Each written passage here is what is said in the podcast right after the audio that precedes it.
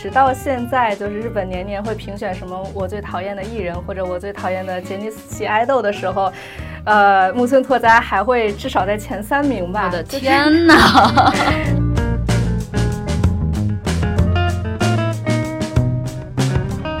你觉得杨超越在哪个点上不符合正统的爱豆？我觉得他每一个点都精准的击打到了。忠于自己的人设，对粉丝负责且真挚。你看他，如果粉丝做一饼图的话，就是偶像做一个饼图的话，那杨超越简直就是一个平均分极高的一个水。他唱跳能力不行啊，对他除了唱跳能力不行，其他的点都很好。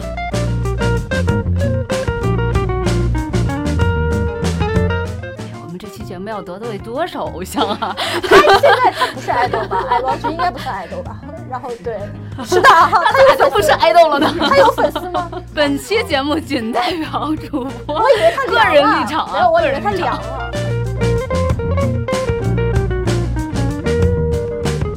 而且呢，他们有一个特别突出的人设，叫做贪财，就是他们会直接的说，我们要榨干我们粉丝的每一分钱。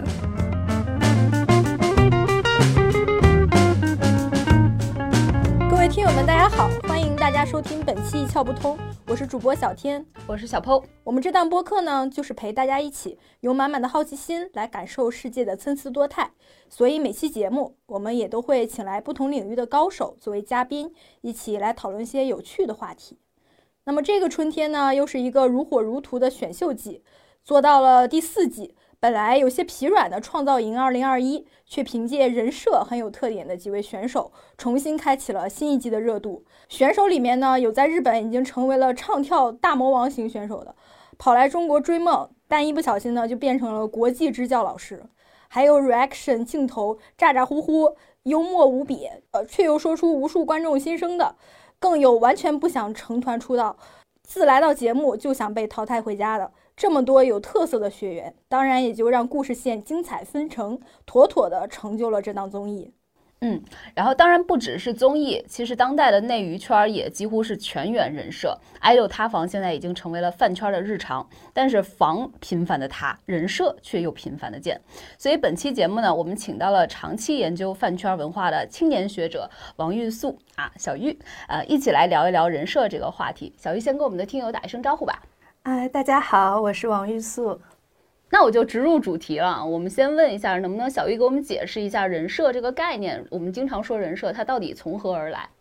嗯，好的。呃，人设或者说人物设定，呃，其实这个最开始啊是日本动画漫画领域的一个概念，它指的呢就是动画漫画里的角色的设定，包括这个角色的性格啊、外形啊等等。嗯，所以在日本的动画制作中呢，会专门有角色原案与角色设定这样的两个专门的职业，去负责设定这个角色的外形、他的关键的性格，呃，甚至包括他。的简单的人生经历等等，呃，这样的设定被确定下来之后呢，才能够保证在整个动画的进行之中，呃，角色呢都是自洽和统一的。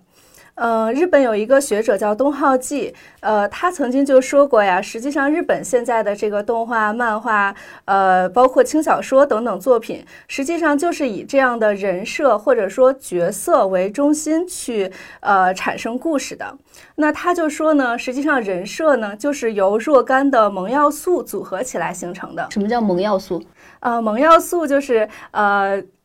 比如说我们平时说的双马尾啊，呃小虎牙呀，然后性格方面的最常见的，比如说傲娇啊、腹黑啊、元气啊，这些都叫做萌要素。对，然后呢，这样的一些梦要素组合起来，就构成了一个人设。然后这个人设呢，再被投入到世界之中去产生故事，就成形成了这个叙事性的文艺作品。人设这个概念进入这个真人演艺圈呢，也是从日本开始的。四大天王的时代就是没有人设这个概念嘛？那么娱乐圈什么时候开始贩？卖人设的呢？嗯，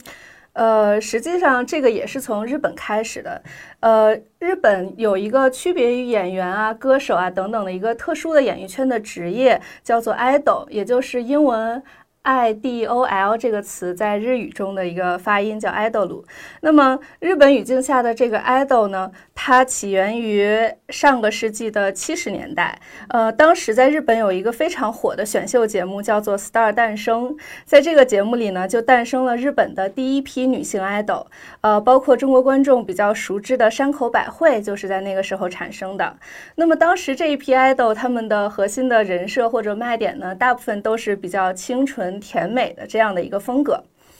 嗯，后来呢，idol 这个词呢，就呃。渐渐的，随着这个文化的传播，进入到了韩国，就 H O T 这种的是吗？对对对，就是九九十年代的时候，韩国的这个偶像团体 H O T 当时非常非常的热，然后就使得 idol 这个词呢，渐渐的被固定下来，并且呢，随着韩流开始进入中国。那实际上，idol 它区别于传统的，比如说歌手啊、演员这样的演示行业、演艺行业的一个呃最大的特征，就在于 idol 是有人设的。idol 要通过呃去呃出色的演绎自己的人设，然后来让他的粉丝喜欢他。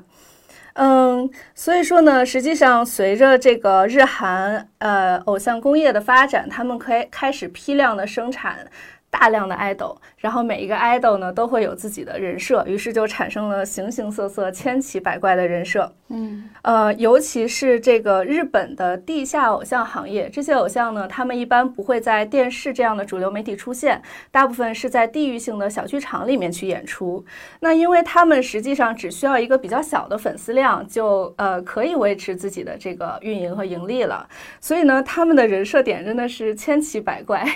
只专注于去适应某一个特定群体的这样的粉丝的品味啊，比如说有一个日本的地下偶像团体，最近在中国的这个网络上还挺有名的，叫做“请为我投喂樱桃派对”。嗯，这个这个团体呢是由两个男孩子构成的，但是他们两个的卖点是娘系萌萌哒小公主。对，而且呢，他们有一个特别突出的人设，叫做贪财，就是他们会直接的说，我们要榨干我们粉丝的每一分钱。他们有一首特别有名的歌，叫做《玉吉》，玉吉就是福泽谕吉的那个玉吉，呃，实际上也就是被印在日本一万元钞票上的那个男子。然后他们会在这个歌里非常直白的说，玉吉真是世界上最棒的男子。我们对。我们就是把财迷打在脸上，对，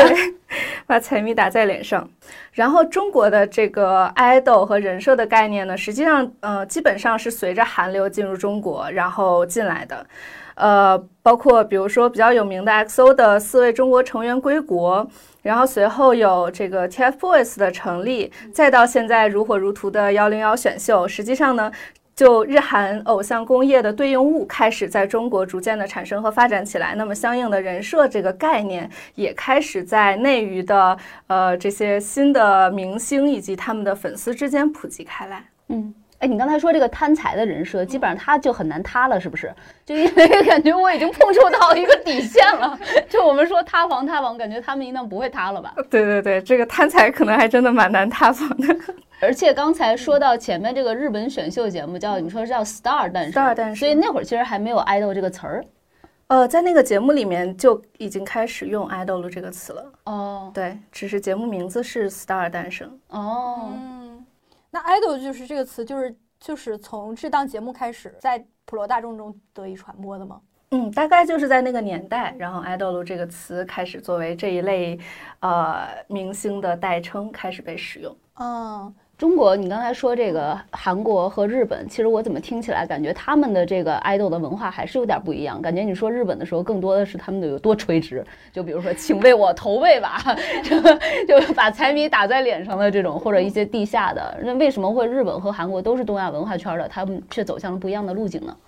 呃，刚才举的其实是一个比较极端的例子了。对，日本也有这种非常国民爱豆，比如说像呃。杰尼斯系的阿拉奇或者 AKB 四八这样的爱豆，他也是国民性的爱豆。那么当然，他们也有很多这个国民性的爱豆的这种更更具普适性的人设了。对，嗯，当然，日本和韩国他们在 idol 的人设审美方面确实会有一定的差异。比如说，日本他们更喜欢这种呃元气系的，然后少年感的这样的 idol 人设。那么韩国呢，可能更喜欢这种呃，比如说偏于高冷啊，有一点霸道总裁感啊，然后这种大长腿，对对对。大长腿这个其实是非常韩国的一个一种审美风格，现在呃在中国也非常普遍的被认可。那我们知道日本的 idol 其实有很多是一米六几、一米七出头这样的身高，这个在男性啊，如果女性的话可能只有一米五几，这样都是非常非常普遍的。对这种审美差异，确实是在两国的工业体系之间是存在着的。嗯，那为什么中国其实更多的可能是引进了或者说学习了、借鉴了韩国的这种的审美的或者？或者说人设的确立的一个风格呢？呃，这个其实和日韩两国的整个呃文化产业的政策导向是有关系的。韩国从九十年代开始，他们就由国家推动，在实行一种文化向外呃传播也好、输出也好的这样的一种政策。当时有大量的呃政府的这种利好政策，鼓励这些文化企业将他们的文化作品推向海外。嗯，所以实际上韩国的这个 idol 或者偶像工业也是在这样的一个过程中形成了所谓的韩流，然后再影响全世界，特别是亚洲地区。那日本呢？实际上，尤其是近些年，日本的真人的呃这个演演绎。实际上是非常内内在化的，包括他们的电影、电视剧，呃，也包括他们的偶像工业。他们更多的实际上是服务于本土的这样的一个受众，呃，所以相对而言呢，呃，韩流对中国的影响是更大也更明显的。嗯，就相当于是他们主要的这种的发力点是整个基于全全世界范范畴的，嗯，所以中国就相当于是被被波及了或者受到影响，对。那那我因为追了今年的这个一零一嘛，然后我发现其实有很多这个日本选手来参赛，就是赞多啊、力丸，包括景吉大祥啊什么的。然后而且他们也受到了很多粉丝的喜爱，因为业务能力确实很强，然后人设也很鲜明。呃，然后我就在想，这个是是因为就是现在日本也要拓宽自己在东亚的这个文化输出吗？还是说其实他们日本的就是娱乐圈这个生存环境太内卷了？以至于他们不得不出海，就是去寻找新的天地。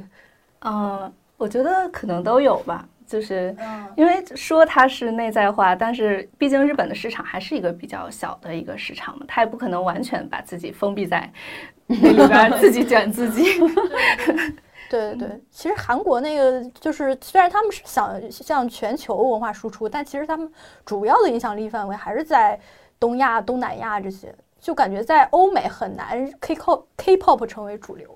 好像在中东也挺广的。然后包括在美国，你像那个那个 Black Pink，在美国现在也是吸粉无数。对对对对。哎，我们说回这个呃人设，因为咱们你刚才也提到了，就是说偶像这个词是一个基于这个人设，嗯嗯，制定出来的这么一个词，或者发明出来这个词。那我们今天老说艺人在贩卖人设，贩卖人设，他贩卖的那个核心，这个人设到底这个核心的点是什么？嗯，呃，其实人设这个东西啊，我觉得它的核心是它是一个叙事发生器，也就是说，它是一个。生成故事的原点，实际上听起来好高级。嗯，实际上呢，就是当人设这个词还处在动画、漫画、游戏这样的领域中的时候，它就已经在承担这样的一个作用了。动画季有一个概念，就是说这些由萌要素组合而成的人设，他们是叫做半自律的。这里的自律呢，实际上就是说这些人设它并不是静态的在对这个人物的外形和性格在做描述，而是像一个源代码。对对对，像一种计算机的这种指令或者代码，然后呢，这个东西被植入到了这个人物的空壳里之后呢，人物会按照这些指令去自主行动。当他们遇到不同的情景，他们会按照这样的指令做出不同的反应。对，所以说呢，这就意味着这些人物，他们由这些由人设构成的人物，他们是可以自主的去生成故事的。然后，这才是他们可以成为所有的这个文艺创作的一个核心点的根本原因。那实际上，在真人的爱豆身上也是一样的，就是其实人设的核心在于故事。也就是说，围绕着这些具有人设的爱豆所展开的故事，以及因为这些人设的存在所可能发生的各种各样的无穷无尽的故事。那这样的话，爱豆本身它其实就变成了一个故事生发器，变成了一个作品。我们一般会说，比如说演员他的作品是电影或者电视剧，歌手他的作品是他的歌曲。但是，idol 他最核心的那个作品，实际上是这个人设，或者说是他自己。嗯，所以其实这个 idol 也是半自律的一个状态。对，这听起来感觉我们这个粉丝的权利很大呀，是吧？他相当于可以去塑形我这个 idol，因为或者说就是我去定义这个 idol 在给我讲什么一个故事，是不是有这种感觉？嗯，idol 的人设一直都是这个公司。爱豆本身和粉丝之间的一个协商的这样的一个过程。嗯，其实我我觉得就是国国内的爱豆啊，然后我觉得很多艺人他其实他是也是走流量艺人的路线啊，但是他好像没有自觉的我要去塑造我自己人设的这个自觉性。然后，但很多时候是粉丝赋予他的魅力，粉丝通过一些视频剪辑啊、同人文创作呀，不断的为他赋予魅力。就比如说，就是最近这个《山河令》。大火是吧？然后就，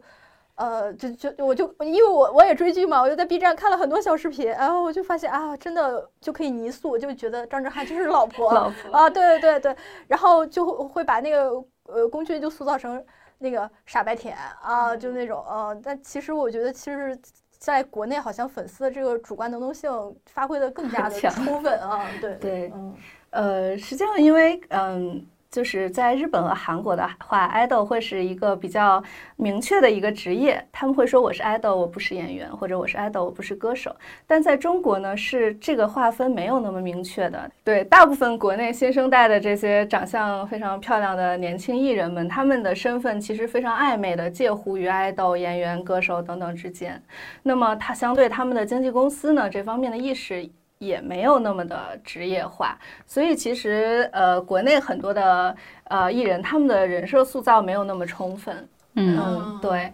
呃，然后所以这个当然有不好的地方，但也有好的地方，就是给了粉丝更多这个发挥的自主发挥的机会。对，但我理解你说的这个萌要素也好，就是它其实那个要素内核其实是很少的。就是，但是又有什么可说？说这个艺人的塑造是需要有一个比较充分的，或者说丰富的一个人设故事呢？呃，萌要素虽然就是我我们刚平时最常说的就是那几几个，但实际上萌要素是一个，呃，首先它是有弹性的，它会不断的增值，然后我们发现新的非常有趣的。人物亮点的时候，它会被放到这个像库一样的萌要素库里面去。嗯，再有就是，实际上本身在这么漫长的一个呃偶像工业，再加上动画漫画的这个发展过程中，已经形成了非常丰富的呃萌要素库。所以说，呃，做人设的话，其实是可以做出各种各样的人设的，并不是那种几个萌要素之间简单的排列组合。那什么样子的人设算是塑造的比较成功？就什么样子的算是真的就不太成功的？就能不能举一个我们可感的一个例子？嗯，我觉得，嗯，毕竟 idol 他就是要被人喜欢的嘛，所以说，呃，这个人设成功就是两点，一个是能被人记住，一个是能被人喜欢。嗯，呃。比如说有一个我觉得很有意思的人设是日本的一个呃，当然他其实不是 idol 了，他是个演员，叫做本乡奏多。呃，首先他演技还是很好的，是一个我挺喜欢的演员。然后呢，他的人设点是宅男洁癖加中二，他在各种各样的综艺上有着非常多奇奇妙妙的发言，比如说。接吻就是交换细菌，然后运动是没有意义的，吃东西就是在摄取异物，所以我能不吃一般就不吃。然后假期呢，就是躺在床上一边吃零食一边打游戏。对，嗯，所以就是。他的这整个人设呢，就带有一种非常丧，但是非常 丧，但是又莫名其妙非常理性的感觉。比如说，他会说金句连连，对对对，就是他会说哦，这叫人间清醒，对不对？人间清醒，人间清醒人设，嗯。对，他会说我的职业是属于靠人气的，所以交女朋友会带来的坏处绝对比好处多。如果把它放在天平上去衡量，就觉得交女朋友着实没有什么意义。对，因为赚不了钱了嘛。对，这种就是又清醒又又又丧的 人设，在呃在综艺上面其实给他博了很大的一波好感，然后包括在中国的呃也有很多的公众号或者营销号在在在传送他的事迹。对对对。对，就是一个非常有特色的人设，而且他本身演戏呢，其实演了挺多中二少年，比如说《网球王子》里的那个龙马是他演的。然后他还演过《死亡笔记》里的 L，就是对，是一个演了很多漫改中二少年的一个 一个演员。那我有形象代入了。他这个人设呢，又迷之和他的这个主要的演艺道路非常的切合，所以就给人很很鲜明的一个印象。我觉得是一个蛮有意思的人设。有失败的吗？嗯。呃，失败的其实肯定有啊，就是有一些人设吧，其实失败率特别高。比如说这个精英高学历人设，就是一个失败率非常高的人设。嗯，名字已经呼之欲出了，翟天临，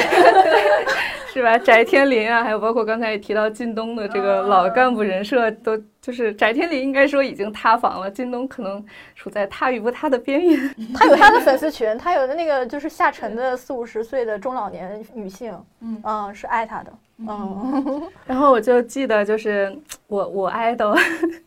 我 idol 樱井翔，他是这个日本庆应艺术这样一个非常好的大学里面毕业的嘛。然后呢，呃，而且还在做新闻主播，所以实际上自然而然的会有这样的一个精英人设，对，嗯。他的一个后辈后辈，呃，也是一个 idol，叫做菊池风磨，和他是同一个大学里毕业的。然后呢，他有一次就跟樱井翔说：“前辈，我和你一样都是精英人设。”然后樱井翔就语重心长地拍着他的肩膀说：“孩子呀，你千万不要轻易给自己立精英人设，因为一旦你给自己立了这个人设之后，以后你在任何的节目里的发言都不能出任何错误，否则这个这个人设就塌了嘛。这是一个非常高难度。”的一个人设，对，但是我不知道为什么，其实国内很多人喜欢 喜欢给自己立这个非常高难度的人设啊，于是就导致了一些塌房事件，比如翟天临这样，嗯。我觉得是不是可能还是因为你刚才说的，就是在中国，其实偶像和这个明星，他其实中间的那个划分并不是泾渭分明的，所以对于这些明星，就是或者说他们自诩为明星来说，他们认为自己有精英的这个气质，其实是可以的，或者他们其实是推崇的，认为有一部分的这个呃观众，他其实是很崇拜这样子有气质的一类人的。嗯，有可能。但我其实还想问的是，你刚才不是说到？我具体忘了是哪位日本明星了，但是你你你说他啊，对对对对对，就是他，好像就是他吧？就是你不是说他其实是在他有很多自己演艺圈的代表作吗？那为什么他还要去塑造人设或者成为偶像呢？按理说他不已经定义成在他们那么细分的一个市场里已经建成演员了？对对对，这是为什么呢？呃，实际上，尤其是在近几年，日本的歌手和演员普遍都会有这个爱豆化。或者叫人设化的一个倾向，呃，这个也和日本的这个演艺行业的体制有关系。嗯，他们有一个呃体制叫做制作委员会制，就是说，比如说他们做电影的时候呢，不是一家电影公司在做，而是由几个不同领域的公司去组成一个制作委员会，然后大家共同来。做这部电影，然后盈利分账这样的一个模式。那么在这个制作委员会中呢，常常就会存在，比如说，嗯，这个作品它的原作，比如说这个电影的原作小说的出版社，以及电视台。那电视台呢，它为了让这个呃电影卖得好，它能拿更多的钱，同时也为了它电视台的收视率，所以他会要求这些呃演员在他们这个电影宣传期的时候去电视上综艺。那综艺我们知道，就是嗯，它看起来像是真人在表演，但实际上它也是有剧本、有故事的嘛。综艺也是要给大家讲故事的。那其实只要你要有故事，那你一定要突出每一个角色，也就是这些演员他们的某些特质。那其实相应的，它也就人设化了。嗯，对。那包括比如说日剧，它是直接由日本电视台制作的，那他们这个意图就更加强烈。他们。要剧的收视率，还要综艺的收视率，所以也会经常的邀请演员去参加综艺。嗯，当然也会有一些演员，他们完几乎完全不不上综艺节目，他们只凭自己的呃电影、电视剧这样的作品来立身，也是存在的。嗯，但是像这些非常年轻、外形又很好的艺人的话，可能更多的还是会选择有一个这样的综艺人设。嗯，但我们说综艺人设，他当然是可能在这个综艺节目里去经营或者说表演一个人设，可是并不是说这个人就本身没有自己的特点和自己的气质了呀。如果我是一个演员的话，我可能自己就是一个比较深沉的人，但可能是不是上了综艺以后就因为他不合适吗？说或者说是不是因为综艺就是适合一种虚假的或者去经营出来的某一种人设？比如说基于刚才我们说的萌要素，或者呃。其实就是人设不意味着是假的，就不意味着和他原本的那个自然人是完全不一样的。呃，绝大部分能够成功的人设，它多多少少是呃基于原本那个人自身的自质素的，这样它才能够最有趣、最生动的把它呈现出来。只不过说呢，这些人设点被从这个自然人身上提取出来之后，它会。呃，通过台本、通过镜头等等各种方式被不断的放大，对，然后就成为了他的人设。所以不是说人设完全是一个虚假的东西。嗯，所以说这个综艺人设呢，有很多，比如一开始的时候，可能只是说这个艺人来上了一个综艺，然后他的某些特质被发现，然后被放大。那么之后呢，观众反响很好，大家很觉得很有趣，他可能在以后的综艺上也会不断的去再使用这样的一个人设，然后渐渐就形成了一个相对稳定的状态。就是他一直都有一个正向的一个反馈，所以他就不断的激励去放大这个信号。其实我觉得就有点类似于他身上比较有辨识度的几个标签，然后就因为他被媒体嘛，被粉丝不断的放大，就是大家提起他来就想到了这些。但其实我觉得，对于真正有自己演艺事业这个恢宏野心的人来讲，哈，他可能也有一些反噬的作用。比如说像那个周深，他不是歌手嘛，但是现在不就是唱片行业就是呃江河日下嘛，就是现在没有人买专辑嘛，然后。他在这这期创呃这期创造营里面当导师，他就说，他说我知道很多人并不是通过我的呃我唱的歌认识我的，而是通过我在综艺里面表现什么，哦好烦，你们不要来管我，就是他对粉丝喊话嘛，就是就是很霸道，说你们不要管我的事什么之类的，呃，但是别人又很喜欢他那种很霸道，呃，就去我去驯服呃粉丝的那个姿态，这又变成他一个标签一个人设，所以我觉得就是我感觉呃就是演绎。从业者啊，他们本身也蛮矛盾的，就需要去被别人认识到，但是可能别人也只看到他最表面的那一层，他自己的作品无人问津了。嗯嗯。那这个咱们刚才说了一个相当于不断去放大这个信号的过程，有没有可能有艺人是基于就是可能粉丝觉得这不喜欢，然后他接下来就变变卦了，比如说我我不走这条路了，就是我走另外一条路。嗯。有没有这种可能？这个还挺常见的，呃，尤其是其实韩国他们的很多这个 idol 在组合出道的时候的人设会有更强的这个公司预设性。比如说我长长，因为我的长相非常高冷，所以我就拿到一个高冷人设。禁欲系的对这，但是实际上我私底下可能是话痨，这种情况还挺常见的。那如果他们等到人气上上升，然后到了一个呃比较。呃，组合发展的成熟期，他们可能会变更这个人设，然后去换成一个更贴合于自己习惯或者更贴合于粉丝的接受度的人设，是一个还算比较常见的现象。就是日本有一个非常有名的组合叫做蓝阿拉西，对。那么阿拉西呢，实际上他们在呃九十年代末出道之后，是经历了一段。比较低谷的时期的，然后呢，之后因为组合成员松本润出演了《花样男子》这样一部非常火的日剧，也就是就是后来台剧的这个《流星花园》啊，然后呢，才让这个组合快速的进入了上升期，一直到现在成为了日本的这个国民男团。那么实际上，呃，松本润在演这部戏之前的人设是一个偏软萌吐槽系的。人设可可爱爱的男孩子，但是这部戏里的道明寺大家都知道是一个就是霸道总裁，对。然后在这之后，实际上松本润的人设，松本润这个 idol 本身的人设是有靠向道明寺去靠近的。嗯，对，包括直到他现在的这个克己啊，什么本大爷人设啊，实际上是从道明寺时期来的。这就是一个其实迎合了这个粉丝的选择，然后做出了一个人设的调整。嗯，那那我想问，就是比如说他可能他的人设是一个高冷人设啊，但是私底下的粉丝们发现他是个话痨，就实际上就是那那粉丝会觉得塌房了吗？但是还有一部分粉丝他会觉得啊，反差萌好可爱，更爱了呢，不愧是我家爱豆。所以我觉得这个是不是迷？就是说有的人会觉得你你他他的人设跟他本身自然人差差别太大了，会觉得他不真诚。那有的人会就觉得会理解为是反差萌而更爱他。呃，基本上我看到的情况啊，我觉得韩国那边，因为他们那个人设，他们会强调这个人设是公司强压给他的，对，所以在这种情况下，他们大部分不会因为他实际的人不不那样而而觉得幻灭的。对，其实塌房这个东西。嗯，更通常的情况下，讲的是一些，比如说违背了这个社会公众期待，违背了公序良俗。对，违背了公序良俗的一些情况，比如说，哦，我最近有在看，就是日本这一届芥川奖的得主的小说，叫做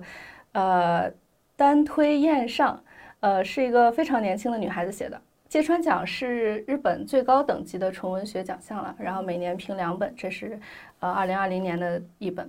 呃，然后这个书的主人公就是一个一个一个女孩子嘛，然后她就喜欢一个 idol，然后呢，这故事开篇就是他们家 idol 塌房了。当然，日本不用塌房这个词啊，日本用的词是焰上，也就是火焰的焰，上下的上，它指的是呃因为负面新闻而上热搜。啊，对，然后他们家 idol 干了什么呢？他们家 idol 打了粉丝。啊，那是，对，那这是法制卡了。嗯，它可能也没有那么严重，对。但是因为我还没有看完嘛，具体就对。然后接下来他就写的就是我家爱豆验上之后我的一些想法什么的啊。那那这个小说很有当代性。你刚才说韩国的这些偶像，他们都会刻意的说自己的人设是公司贴上去的。那我的粉丝，相当于就是已经很清醒的意识到我在购买一个商品吗？或者我在购买一个叙事吗？对，其实这个在日韩其实还是一个比较怎么说公开的秘密，就是嗯，爱豆他们会在一些公开的采访场合去讨论说我的人设怎么怎么样啊。哦，这么 real，是的，是是是这样。所以说，其实呃，在日韩的话，可能比中国会有更大比重的粉丝，他们清楚的知道自己的 idol 是有一个人设的，甚至我爱的就是他的人设。但是我觉得内娱的粉丝真的很不清醒，他们就会把那个人设当成那个 idol 本身，他就是这样的。比如说他就是呃，我我的 idol 就是有文化或者怎么样的，所以他不接受塌房嘛，就是他塌房会会很。很幻灭，是不是内娱粉丝现在就还没有意识到，就是说艺人就是在卖人设？对，其实因为日韩的偶像工业也发展了这么多年了嘛，它是一个非常高度成熟的一个工业体制，呃，那么在这个工业体制之中，粉丝和 idol 都有。相当程度的自觉，他们知道自己的这个能做的事情在哪，界限在哪，权利在哪。呃，国内的话，因为整个这套工业是一个刚刚起步的一个阶段，它跟演员跟歌手没有一个非常明确的划分，所以可能有时候爱豆自己都不知道自己到底有没有在经营一个人设，更不要说粉丝了。对对对，是的，是的，是的。对对，所以在这种情况下，粉丝可能他会继续按照原本的那种。嗯，喜欢一个歌手或者喜欢一个演员的方式去理解这件事。除了违背公序良俗这种绝对意义上的塌房以外，那爆出恋爱算不算是呢？嗯，因为现在其实也有大批量的这种 内娱的偶像，一旦被狗仔这个爆出恋爱实锤，就有特别多的这种粉丝会脱粉。呃，因为我比较了解日本的情况嘛，日本像呃 A K B 四十八，就是他们四十八系会有非常明确的明文规定，就是你在做 idol 期间是恋爱禁止，是不可以谈恋爱的，写在合约里的那种属于。呃，写不写在合约里，至少它是一个明文规定，啊，对，是不可以谈恋爱的。嗯，但是因为日本的女爱豆她们是有一个毕业制度的，也就是说，她们到了二十出头的样子，她们会从这个爱豆组合里面毕业。毕业之后呢，她们或者就是呃退出演艺圈去呃嫁人啊，或者是做其他工作，或者也如果演呃比较优秀的话，可能会转型成歌手、演员，或者是。呃，综艺艺人等等，对。那在这之后呢，演员是可以谈恋爱的，歌手也是可以谈恋爱的。对，所以说只有他们在做爱豆的那几年之内是有一个比较明确的恋爱禁止的。呃，那在这期间，如果他被发现谈恋爱的话，呃，会受到比较强烈的谴责，甚至是惩罚。呃，男爱豆的话，这个情况就比较暧昧，因为像呃杰尼斯事务所的话，他们的爱豆是终身制的嘛，就是你在四五十岁的时候依旧是爱豆，比如说像东山纪之、木村拓哉等等，他们直到现在依旧是爱豆。那他们贩卖的是什么呢？感觉你到四五十岁也贩卖不了那个萌了，或者 可爱啊这种的。就还是挺可爱的啊，这就是粉丝粉 丝眼里中年男性的可爱吗？对他们可能，我觉得在三十岁多、三十多岁的时候会达到一个整个人的巅峰，就是，呃，不管是颜值，还有他们在舞台上培养出来的那种举手投足的气质，那个嗯其实是年轻刚出道的小爱豆无法代替的，就是各有各的魅力行吧，你是粉丝，你说是了算粉丝，我说了算。对对，因为现在肯定还有人还是爱着刘德华嘛。啊。是，对呀，我们家爱豆也都三十多，快四十了呀，但我还是爱他们的。所以说，他们没有一个特别明文的规定说不能谈恋爱，但是基本上呢，至少是在他们的上升期和黄金期，一般默认是不会谈恋爱的。嗯，最著名的一个事件就是当年木村拓哉和共同静香。对，在这个 SMAP 的黄呃黄金上升期了，然后和工藤静香突然结婚，呃，导致了大量的粉丝流失。那这个事件在日本是当时也是非常轰动的，甚至直到现在，就是日本年年会评选什么我最讨厌的艺人或者我最讨厌的杰尼斯系爱豆的时候，呃，木村拓哉还会至少在前三名吧。我的就是天 哪！嗯，很多人讨厌他的原因，依旧是因为他当年结婚这他女儿都已经进娱乐圈了，然后大家还在说你当时是 直接去结婚这件事情伤害了我们，是吗？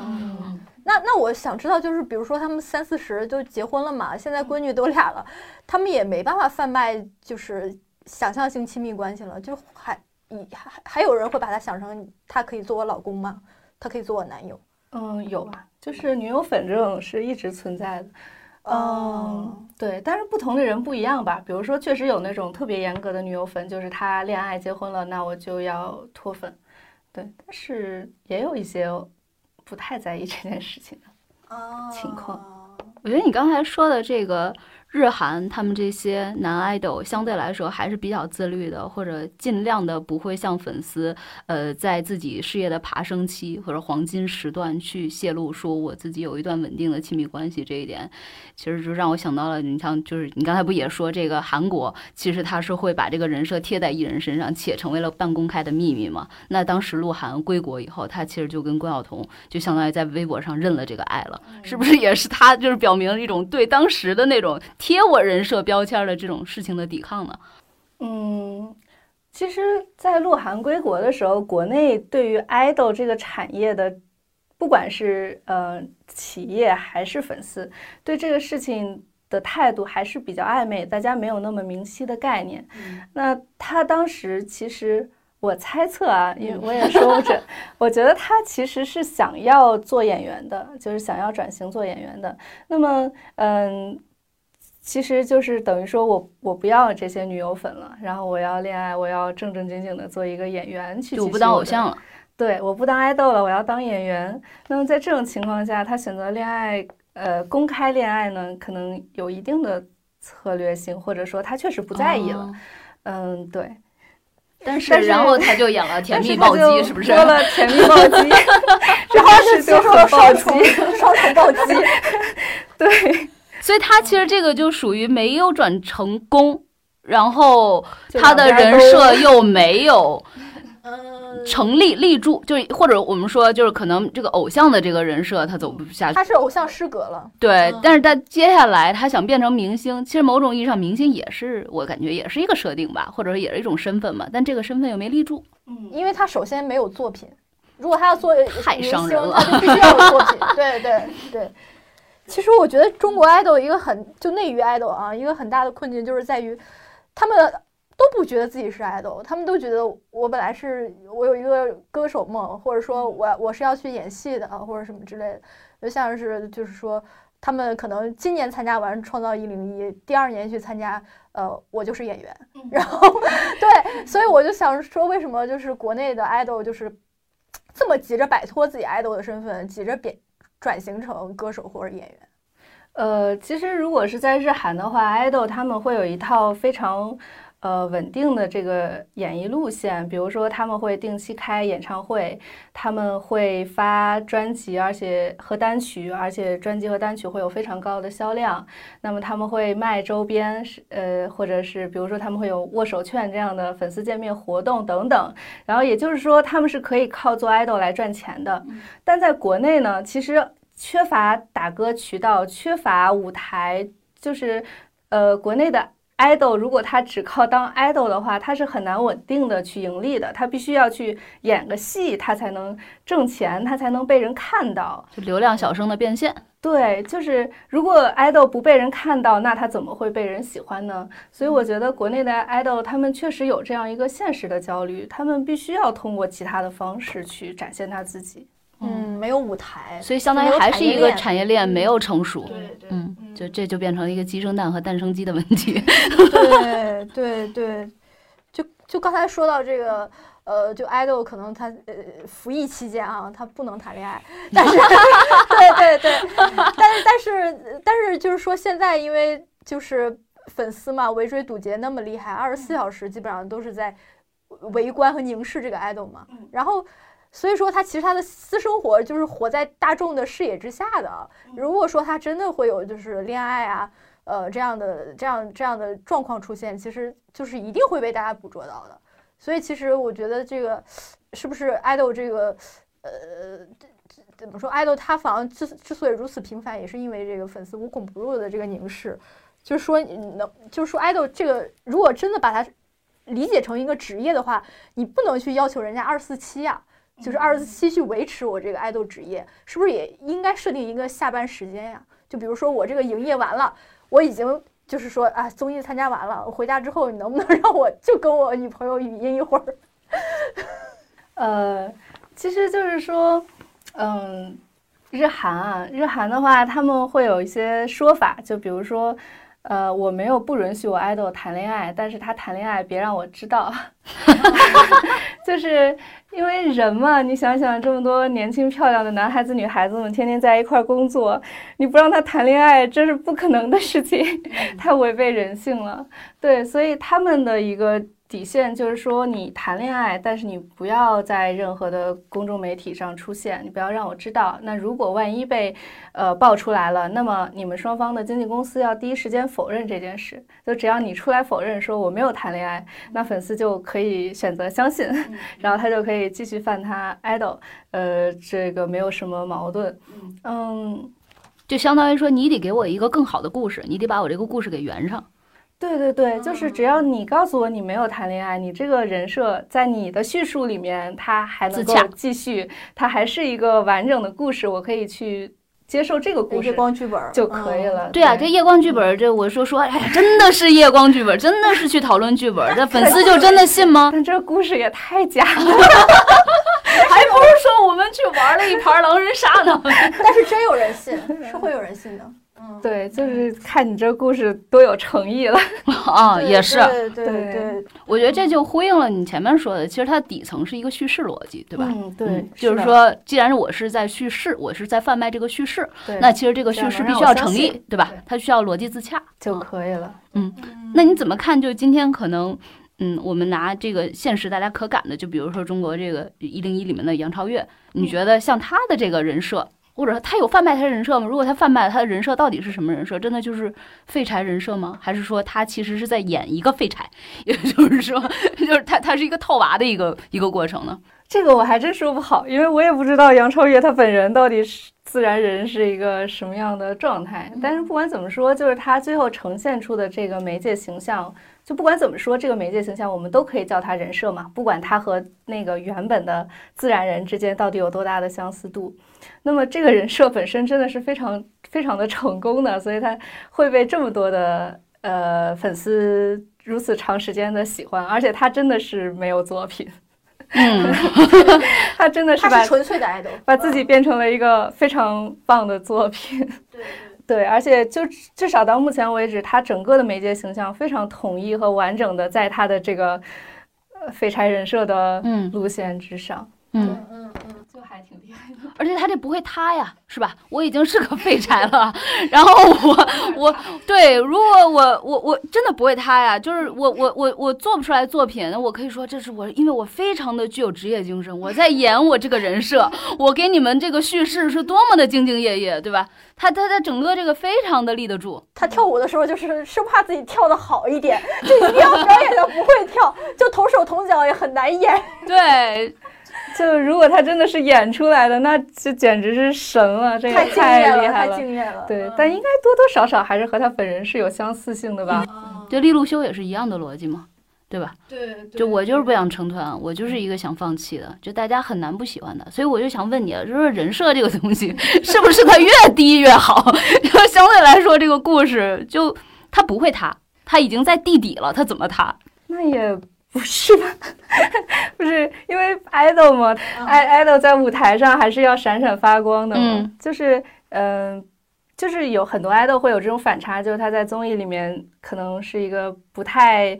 呃，没有那么完美，可能会让你觉得像邻家哥哥的感觉，但他在舞台上，他一定是气场全开，然后非常的闪耀，会让你觉得他值得你喜欢的这样的一个这样的一个 idol 嘛。嗯，对，所以说，呃，精英人设当然是好的，就是如果你能把它做好，那当然是非常好的。但是如果艺人本身的质素他确实达不到，嗯，可能就可以考虑一下其他其他路线。对，对，但但按这个逻辑来说的话，如果说我们作为一个艺人，作为一个偶像，还是要有一点正面、积极向上的这种朝向的话，那么其实像杨超越和利路修这样子的个体，他就可能只是一个个体，就他没有办法批量生产，因为如果批量生产的话，这内娱圈真的要完了，是吧？也批量不出来。而且其实杨超越她很努力啊，就是 他是努力完之后还是个废物。对，但是她这个非常积极向上啊，等会儿你说的努力是哪种努力？是努力经营废柴人设的努力，还是说说是我只说她这个人设本身是包含努力这个要素点的。啊？对，他是非常努力的，而且就是他有一个非常类似于呃日韩传统的，就是他对他粉丝的感谢每一次都非常非常的真诚，哦，就是他一定会说，就是是我的粉丝们让我拥有了。今天我无论我拥有什么，但是都是我的粉丝给我的。他每一次在感谢粉丝的时候，真的非常非常的真诚，会真的让人觉得感动。就是这些方面其实是有闪光点的，并不完全是一个嗯是。彻底的。是他，但但这也是就是很 make sense 嘛，就是我怎么可能我站在台上说我今天的一切都是你们这些不长眼的粉丝给的？我真的有一些有，嗯，就是如果去看幺零幺系的选秀的话，会发现有一些人其实他一直在强调我有多努力，我有多努力，我有多努力，所以我拥有了今天的成就。对，这个就不是，嗯，就是日韩 idol 不是这个逻辑，他不不说这种话的，他要告诉，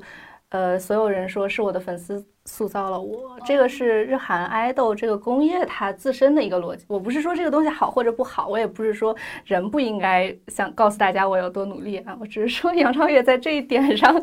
是非常正统的 idol，啊，就是他这一点上是符合爱豆的素质的职业素养。对，就非常符啊合。那你觉得杨超越在哪个？点上不符合正统的 idol？我觉得他每一个点都精准的击打到了，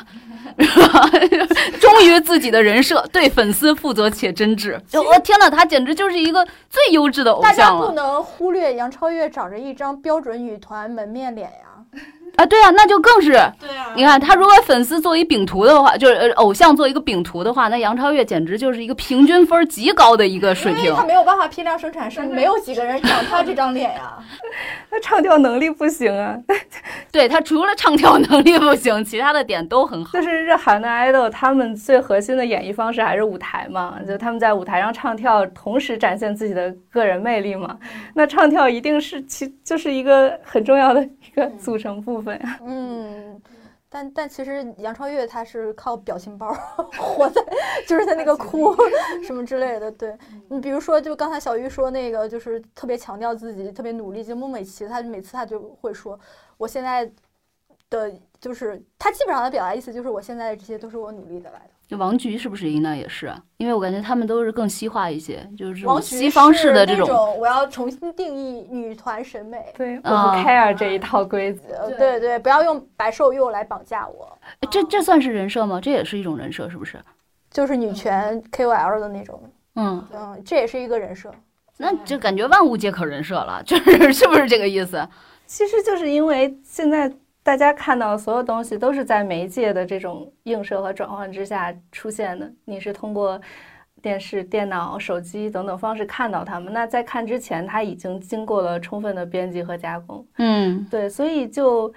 最后给你看到的东西，一定是想要被凸显出来的那个东西。对，它一定不是那个原本状态的自然的人的这样的一个存在。对，因为因为当时王菊爆红的时候，也有媒体去采访王菊。其实大家很想看到一个很鲜明的或很有力量感的一个女性，但是会发现他的语言表达非常的苍白，他说来说去就那么几句话，那几句话就是他在一零一上说的话。哎呀，我们这期节目要得罪多少偶像啊？他现在他不是爱豆吧？哎，王菊应该不算爱豆吧？然后对，是的哈，她有都不是爱豆了呢。他有粉丝吗？本期节目仅代表主播。我以为他个人立场啊没有，我以为她个人立场凉了。那咱们今天其实很多时候说的那个塌房，好像在说，就是我看到一个艺人，比如说女艺人，她的一个照片儿、一个原图以后，发现说，哟，原来她长得不是这么美，原来她的这个皮肤状况是这样子，然后就就大家会惊呼塌房。就这个其实感觉已经跟人设没有什么关系了，是不是？小玉怎么看这个问题？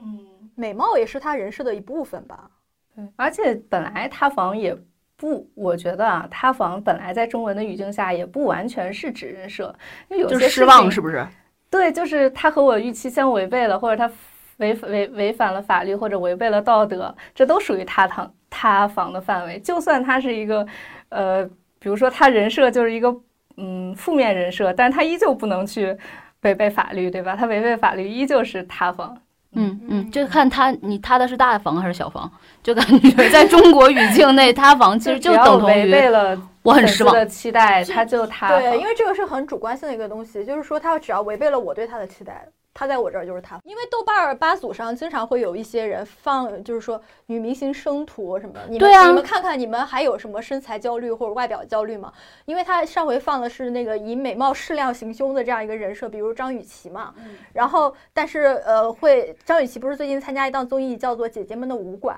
啊，然后那个呃呃，但是放的那张生图真的是跟路人。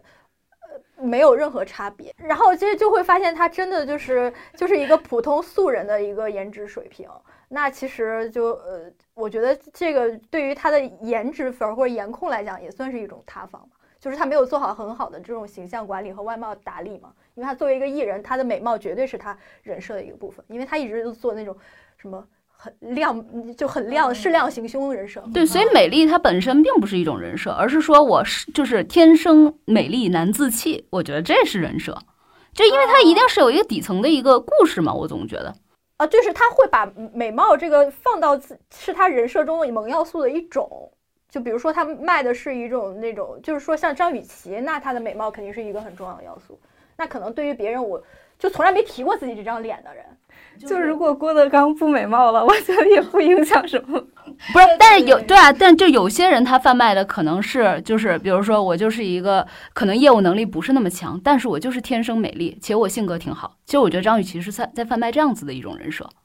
呃，他还是想要业务。张雨绮，我觉得他还是想要业务能力张雨绮认为自己是有作品的，对嗯，就她不是那种就是咱们之前说美美丽丽废物型的，型，因为她有《妖猫传》，有那个《长江七号》嗯啊。他有他有一些跟大导演的作品。就我之所以问这个是不是万物皆可人设，嗯，主要也是因为前两天不是爆出来一条，就是是不是应当是叫娃圈的新闻吧？应当是就是有一女孩可能花七十万买了一个，就是对对对对对哦，社圈这叫对娃圈是另一个圈哦。好的好的好的，就相当于说他造了一个，就有点类似于你刚才说的，就是我做了一个源代码，然后这个源代码接下来我要找一个形象，然后接下来我花七十万可能找了一个我也不知道靠不靠谱的这么一个画师，把我这形象就是给变成视觉化了，就找这样子的一个动作，就所以就我感觉是不是我们现在这个人设这个事情，就你也刚才说的，它是源代码嘛，它有点类似于像一个造物主似的，是不是这个造物主？我们每一个人现在越来越都想成为这个造物主，他是不是体现了这样的一种心态呢？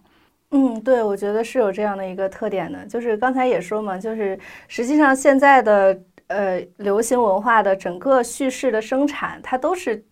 越来越多的是以人设为核心的，而且现在的观众和读者他们也越来越拥有这个自我意识，就是我要写，比如说我要。想一个故事，或者我要写一个故事的时候，那么首先我要去做我的主人公的人设，对，会基于这样的一种意识去啊创造他的作品，嗯，所以确实它是一种越来越普遍化了的，呃，人们理解故事，甚至是理解外部世界的一种思维方式，嗯。如果是这种叙事的话，你也说了，这个人设它本身这个东西塑造出来的任何的形象都是半自律的嘛，所以相当于说我作为一个消费者，我我作为一个上帝，我创了这个世界，我创完世界以后，我还其实是我就可以翘着个二郎腿，然后我竟然可以舒舒服服的我作为甩手掌柜了，因为接下来它有自己运行的逻辑嘛，所以我感觉这种消费性价比是很高的，觉得这七十万当然不提倡了哈，但但感觉这件事情还是性价比挺高的。嗯，哎，这么说倒也挺合理的。哎呀，没有七十万，他是总共花了七十万。那个最贵的一张摄图，他是花了七万。哦，花了七万，七万，对，那性价比就就就相对来说还可以了。对，其实社圈没有那么恐怖了，大部分摄图也就是几十块、几百块这样的一个价格吧。嗯，大家去愿意去为这种叙事买单，是因为他需要一个表达自己，或者他需要一个让我这个个体。呃，所对标的这种的信息，或者我我想要去表达的这种的符号也好啊，或者什么也好，更更清晰的传递出来的一个一个方式和途径嘛。嗯，我觉得两方面都有吧。就一方面是自我表达，一方面也是就人嘛，总有听故事的需求嘛。他需要一个，他想要一个故事。那以前呢，因为是大众传媒的时代，所以所有的人听同样的故事。呃，大家看同一部电视剧，比如说《渴望》的收视率可以达到。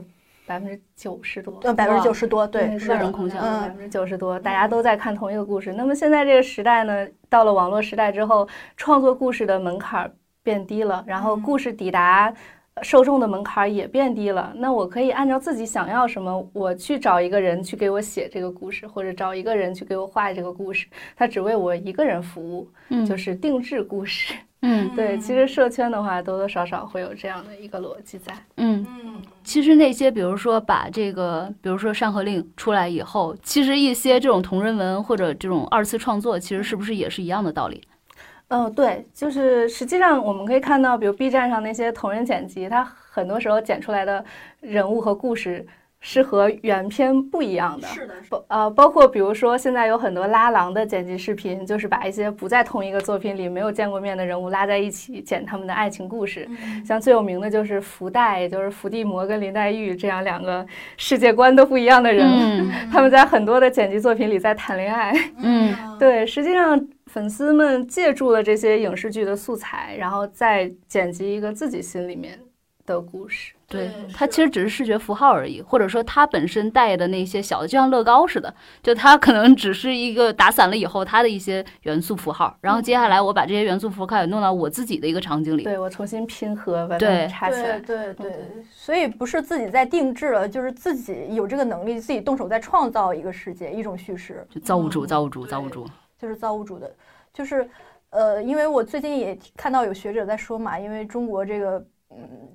就是怎么说呢，还还萌芽期的偶像产业啊，但它可能就会像唱片行业一样，就是嗯嗯没发育完全，但就可能会被这种抖音、快手这种网红，呃，就是再包括就是说呃带货主播，呃，这个产业完全挤压的，就是呃没有生存空间了。因为就是说，如果说我们 idol 在贩卖呃自己的人设，就是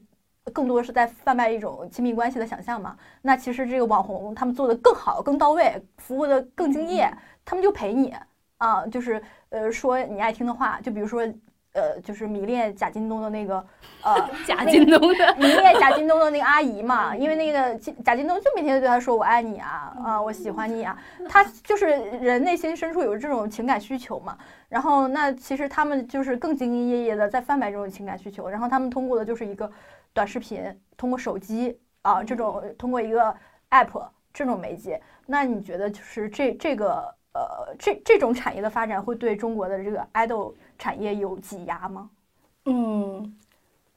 首先是呃，爱豆，我觉得啊，尽管他在很多时候都在贩卖亲密关系，但是他嗯，显然不止这同这一个唯一的功能。比如说，嗯，爱豆是梦工厂，他要去创造一个粉丝心中理想的一个呃偶像，就是他这样活着是很好的，我想像他一样活着，或者他每天给我生活的动力等等。爱豆可以有各种各样不同的这个功能，嗯，但是确实是因为爱豆，我刚才也有说过，它其实在上世纪七十年代开始产生嘛，那么那个时候还是一个电视为主的这样的一个娱乐业环境，所以爱豆在产生的时候，它本身是一个面向于电视这样的大众媒体的的这样的一个职业，直到现在呢，它依旧有这个特点，而。当前的时代是一个更加分众化的时代，就是我们越来越不看电视这种主流媒体了嘛，大家都在网上，呃。就是这种碎片化的获取信息，对，而且它是一个垂垂直分类的，就是我可能只看我喜欢的这一个非常窄的类目里的作品，我可以看得很深，但是旁边呢，我可能一概都不知道。对，是。对，那么其实呃，idol 呢，因为它产生于一个大众传媒的时代，所以它其实并不完全的适应于当前的这样的一个分众的娱乐环境。呃，而网红和主播呢，他们恰恰是在这样的一个分众娱乐环境里面产生出来的一波，呃，新的艺人形态，所以他们可能确实更适合于这样的一个垂直分众的，我只对一个非常小的粉丝人群去服务的，嗯，这样的一种生态环境。对，但至于说 idol 会不会被？替代，嗯，这个我也没有办法。我觉得就是这 idol 啊，如果混着混着不成功了，他可以转型做带货主播，就是他可以做网红。就是比如说很多，呃呃呃，像培养出 TFBOYS 的那个公司，它已经算是现在国内呃造星工厂里面比较成熟的了吧。但他说，就是现在他们那里面也有小孩儿，就是觉得。哎呀，我在这儿练个呃五六七八年，我还不一定有舞台能出道。呃，但是比如说我这个长相，或者说我有这个才艺，我去网上做一个 UP 主，或者是做一个什么抖音达人，我可能变现更来的更及时，走红更容易。就是他们现在也发现，他们小孩有这种别的心思了。嗯，其实不光是中国啊，日韩他们爱豆转行去做 You YouTuber 的也很多嘛，就是对。但是就是很难说，未来爱豆是爱豆自己怕把自己变成了一个可以兼容网络媒体的存在，还是网络媒体上产生的主播替代爱豆，这个就就是很难说的一个东西了。嗯，而且其实我觉得现在也没有那么强的分野了。你比如说，大家不都在带货吗？现在 是吧？对，这倒也是。对对，你看明星也在带货。对对，你看像那个张哲瀚、龚俊，马上就被扯去带货了嘛。是是是，现在爱豆。火了之后出来第一波都是带货，对对对，因为现在有新的对于 idol 的一个评价排行榜，就是叫做带货能带货能力。我觉得这很正常嘛，因为其实咱们不也说网红也需要立自己的人设嘛，对吧？因为 idol 也需要立自己的人设，其实本质上来说都是这个，我需要一个叙事。对，嗯。那你觉得咱们探讨了这么多，就是咱们能不能普通人，就是也不出道的是吧？也 也也也不在垂直的领域内赚钱的这种的，对，就类似的这种的，我们可不可以用这个人设作为某一种就是我们可以学习和借鉴的生存策略呢？对，其实现在朋友圈里面，包括之前说那个拼多多名媛啊什么的，就是大家会在朋友圈里面晒自己的生活，然后营造出一种就是非常优雅的中产阶级生活或者等等的。对，但是这个问题，嗯，我觉得怎么说呢，在很大程度上其实是新瓶装旧酒，就是因为人设这个概念它出现了，然后就导致我们把日常生活中的很多以前没有被被命名，但是一直存在的现象套进这个。这个概念范围里面，把它叫做立人设。那我觉得，其实人类嘛，自古以来都有这种。要给自己装点门面的这样的一种需求啊，比如说像以前这个媒媒婆介绍对象的时候，就介绍的天花乱坠，他有多么帅多么好，然后最后两个人见面的时候，对吧，就不一定长什么样子。王八看绿豆。对，那还算好的，起码人家看对 眼了。对，妈领导的。嗯，然后还有比如说现在呃求职要递简历，那有很多这种什么简历小技巧，告诉你怎么让你的简历变得更漂亮，让 HR 对你倾眼相看等等，这其实就是呃人类在处在社交社交的环境中长期以来一直存在的呃一种普遍的现象而已。那只不过现在“人设”这个词火了，大家就把它称为“立人设”而已。嗯，当然呢，其实嗯也不能说完全。和以前是一样的吧，嗯，就毕竟大众媒体的环境不一样。对对，大众媒体的环境变了，现在网络虚拟空间还有社交平台在兴起，然后呢，在这种环境下，人们其实有了更多种多样的方式去展现自己。呃，与此同时呢，以前的社交都是面对面的嘛，我一眼就可以看到你长什么样、穿什么衣服、什么状态。但是现在呢，大家这个虚拟社交的环境下，我可以通过 PS 啊，我可以通过各种方式啊，嗯，去呈现一个可能跟原本自我差异比较大的一个媒介形象。对，可以说人们在给自己立人设的过程中更自由了。嗯。呃，还有就是因为现在的社会整个是一个消费社会，那其实我们平时看到各种各样的广告，它也不是在卖那个商品的使用功能，而是在卖一个品牌、一种概念、一种生活理念。嗯，所以归根结底，其实卖的是一种生活想呃生活身份，就是我自己的身份的这样的一个想象。就是我，比如说我在星巴克喝咖啡，那么我就是一个有文化的中产阶级。对他最终是通过卖你一杯咖啡，让你获得这样的一个身份想象，这才是他能卖出这个价格的根本原因所在。嗯，那每个人呢，他都在这样的消费之中去确认自己的阶级身份和社会身份，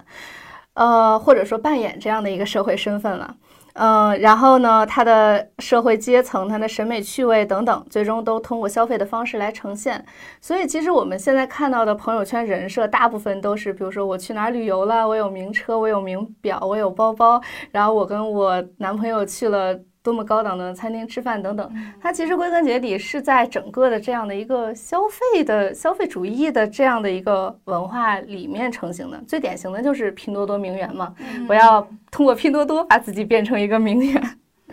对，归根结底，大家在炫耀的是自己的消费能力，就是你买了什么，你就能成为什么。嗯。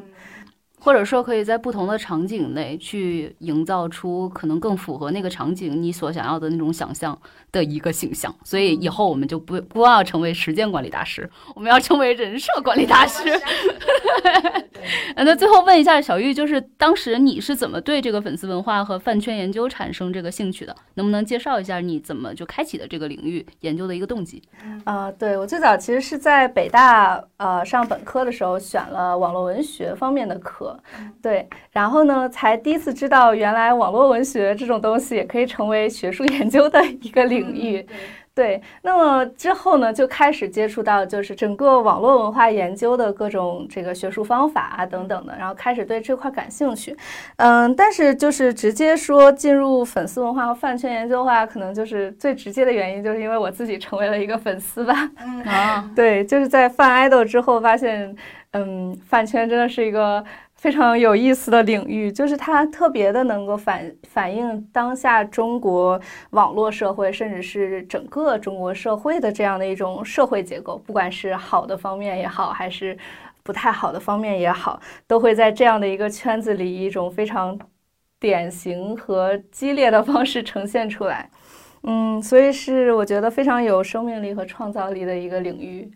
嗯，对，所以嗯，至今也一直对这个领域在做着观察和研究。嗯，其实我还特别好奇的一点就是，我觉得你已经看透了这一切，就是看透了人生，但，仍然在为粉丝经济买单。对对，你怎么还能够接着保持着自己的？感性上的就是激情的去追星的，你已经看透了啊，无非都是人设而已。就是我以前有写过一篇论文，我就是说现在的人其实大家有一个能力叫做人格分裂的能力，就是你可以分裂出两个自己，然后一个自己真情实感的在追星，说啊我们家哥哥他好帅，他好厉害。然后同时呢，我还会有一个理智冷静的自我在外面，然后意识到我在做饭圈观察，以及我知道他是一个人设，他不是一个真实存在的人。就是这两个东西，它同时存在于我的。意识之中，然后并不冲突的。嗯，这也就是邵老师所说的这个粉丝学者。对，这里其实可以安利一下，刚才小玉提到的这个在北大中文系去做的这个跟网文相关的这个研究，其实我们也采访了这个呃项目的一个牵头人，就是邵彦军老师。呃，如果大家有兴趣的话，可以收听我们一窍不通的第一期节目，请教了北大教授后，我们发现赘婿居然是名著水平这一集。那非常感谢小玉，这期播客我们就先录到这里。最后照例留一个互动小问题给大家：你有什么自己非常喜欢的 idol 吗？下面就把你喜欢的 idol 安利给大家吧。欢迎在留言区和我们聊一聊。另外也欢迎大家来关注我们的微信号一窍不通 Pod，关注后即可参加我们的听友群。如果有什么特别想问嘉宾的问题，你也可以在入群之后告诉我们，我们来帮你问到答案。如果你也认为本期节目很有意思，欢迎分享给你的朋友，也欢迎大家订阅以及评论。每一条评论我们全部都会看，并且会尽量一一回复。谢谢大家，也谢谢小玉，谢谢小玉，谢谢，拜拜，谢谢两位主持人。